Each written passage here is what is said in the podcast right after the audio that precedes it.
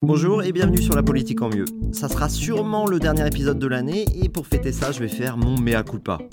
Comme pas mal d'entre vous, je pense, j'étais très sceptique sur la COP28 à Dubaï, cette conférence des partis annuelle qui vise à discuter et prendre des décisions à 195 pays sur le réchauffement climatique. Déjà, parce que s'il y a bien une ville que j'aime moins que Grenoble dans le monde, c'est Dubaï. C'est pour moi l'antinomie de tout ce que devrait être le monde pour être vivable dans 200 ans. Ensuite, évidemment, parce que le président était le sultan Al-Jaber, qui est aussi le PDG de la compagnie pétrolière émirati. Ce qui, de loin, pouvait laisser à penser qu'il n'y avait rien à attendre de cette COP pendant que les températures battent tous les records et qu'il fait un peu trop caliente pour perdre notre temps avec ce genre de blague. Mais avec le recul, je pense que j'ai eu tort, et fais pas le fou parce que toi aussi sûrement t'as eu tort. Et pourquoi j'ai eu tort? Parce que cette COP a pas été un échec, et parce que Al Jaber a apparemment bien fait son boulot, sans compter ses heures de taf et sans avoir peur de jouer son rôle de président plutôt que de PDG de compagnie pétrolière. Si on compare les avancées obtenues dans cette COP, c'est indéniable qu'il y a eu des progrès.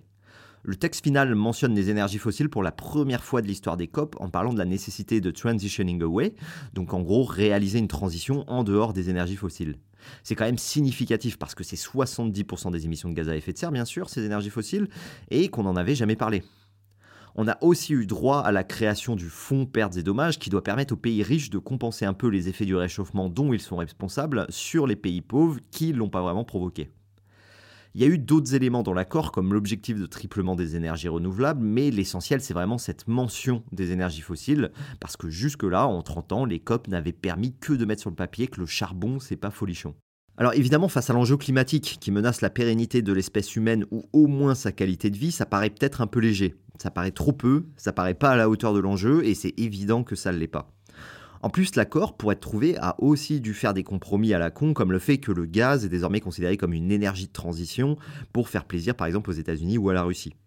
Et c'est vrai que le temps diplomatique, la logique du compromis permanent, tout ça, ça paraît totalement inadapté à ce qui est probablement la plus grave crise que l'humanité n'ait jamais eu à affronter pour sa survie. Mais en même temps, c'est pas vraiment le rôle des COP de remplacer les actions des États qui doivent mettre en œuvre ce qui est écrit dans l'accord final. Alors est-ce que ça veut dire que les COP servent à rien et qu'il faudrait même pas faire d'efforts comme on a pu le suggérer pas mal au début de celle-ci? Absolument pas, selon moi. Les émissions continuent d'augmenter, on se dirige vers un réchauffement sûrement très dur pour l'humanité et dont on voit déjà les conséquences chaque année. Mais sans les COP, ça serait sûrement pire. Quand on regarde la trajectoire sur laquelle on serait si on avait enlevé tous les accords sur le climat du protocole de Kyoto à l'accord de Paris, on aurait aujourd'hui sûrement autour de 4 ou 5 degrés de réchauffement à attendre alors que dans la situation actuelle, on se dirige vers 3 degrés. Ça reste énorme et ça va faire très très mal, mais c'est déjà beaucoup mieux. Et la preuve que ça sert à quelque chose de faire des COP, c'est que les gens y vont. Si c'était si inutile ce qui est dit, l'industrie pétrolière aurait certainement pas envoyé une armée de 2500 lobbyistes sur place et les diplomates passeraient pas leur jour et leur nuit à négocier chaque virgule du texte final. En fait, il y a une forme de désespoir sur le climat d'une grande partie des gens, et parfois j'en fais partie moi-même.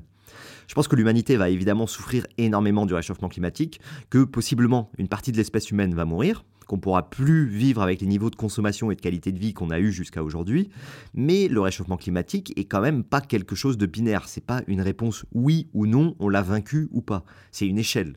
L'objectif, c'est d'arriver le plus bas possible sur l'échelle pour que la plus faible part d'êtres humains meure et que les souffrances qu'on va devoir traverser soient réduites au minimum en faisant en sorte que notre espèce arrive à survivre les millénaires à venir. Et dans cette perspective d'essayer de viser le plus bas possible sur l'échelle du réchauffement, tout est bon à prendre.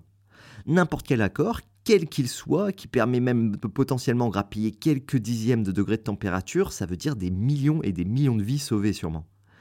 Et dans cette perspective, l'accord trouvé à Dubaï est positif. Il avance pas comme on voudrait, mais autant que la diplomatie de 195 pays devant se mettre d'accord ensemble peut le permettre. Et du coup, évidemment, d'un côté, on avait l'Union européenne en pointe sur la lutte contre le réchauffement, et l'Union des États insulaires qui vont disparaître avec la montée des eaux et pour lesquels l'accord va pas assez loin, logiquement. Et de l'autre côté, on avait les pays producteurs de pétrole qui, eux, préfèrent éviter qu'on tape sur leur cash machine du coup, chez nous, c'est facile en fait de taper sur ces pays producteurs qui donnent l'impression de tout freiner. Mais ça me paraît quand même un peu hypocrite de notre part. Le pétrole qu'ils exploitent, c'est à nous qu'ils vendent. L'Union européenne reste aujourd'hui le deuxième plus gros consommateur de pétrole au monde, derrière les États-Unis et devant la Chine ou l'Inde, qui ont quand même trois fois notre population. En France, il faut quand même rappeler que notre premier secteur industriel et d'exportation, c'est l'aéronautique. Et les avions, ça tourne pas à l'hydraulique. C'est incroyable de voir que les prix de l'essence sont un sujet politique aussi essentiel dans notre pays, tout en voulant reprocher à nos fournisseurs d'en produire. Je suis pas sûr que si l'Arabie Saoudite et les Émirats arrêtaient de produire du pétrole au 1er janvier, il y aurait beaucoup de manifestations de joie et de remerciements dans nos rues. Alors au final, est-ce que c'est quand même pas mieux que les COP permettent de parler justement aux pays qui polluent le plus et qui produisent le plus d'énergie fossile, plutôt qu'avec les trois pays qui pollueraient le moins au monde C'est justement parce qu'on arrive à faire signer les Émirats ou l'Arabie Saoudite sur un texte commun sur le réchauffement climatique qui fait que les COP peuvent servir à quelque chose. Au contraire, même ce qu'il y a de plus positif avec les COP et ce qui fait qu'elles sont essentielles à la fois contre le réchauffement climatique et pour l'avenir de l'humanité, c'est que malgré tout ce qui divise tous nos pays, les guerres qu'on se mène en permanence depuis des milliers d'années et qui continueront encore des siècles, malgré tout ça, l'humanité entière envoie ses représentants négocier quelques mots en commun et qui engagent moralement 8 milliards d'individus. Je peux pas m'empêcher de trouver quand même ça assez fort et de me dire qu'au moins ça donne une forme d'élan, même théorique, pour une cause commune.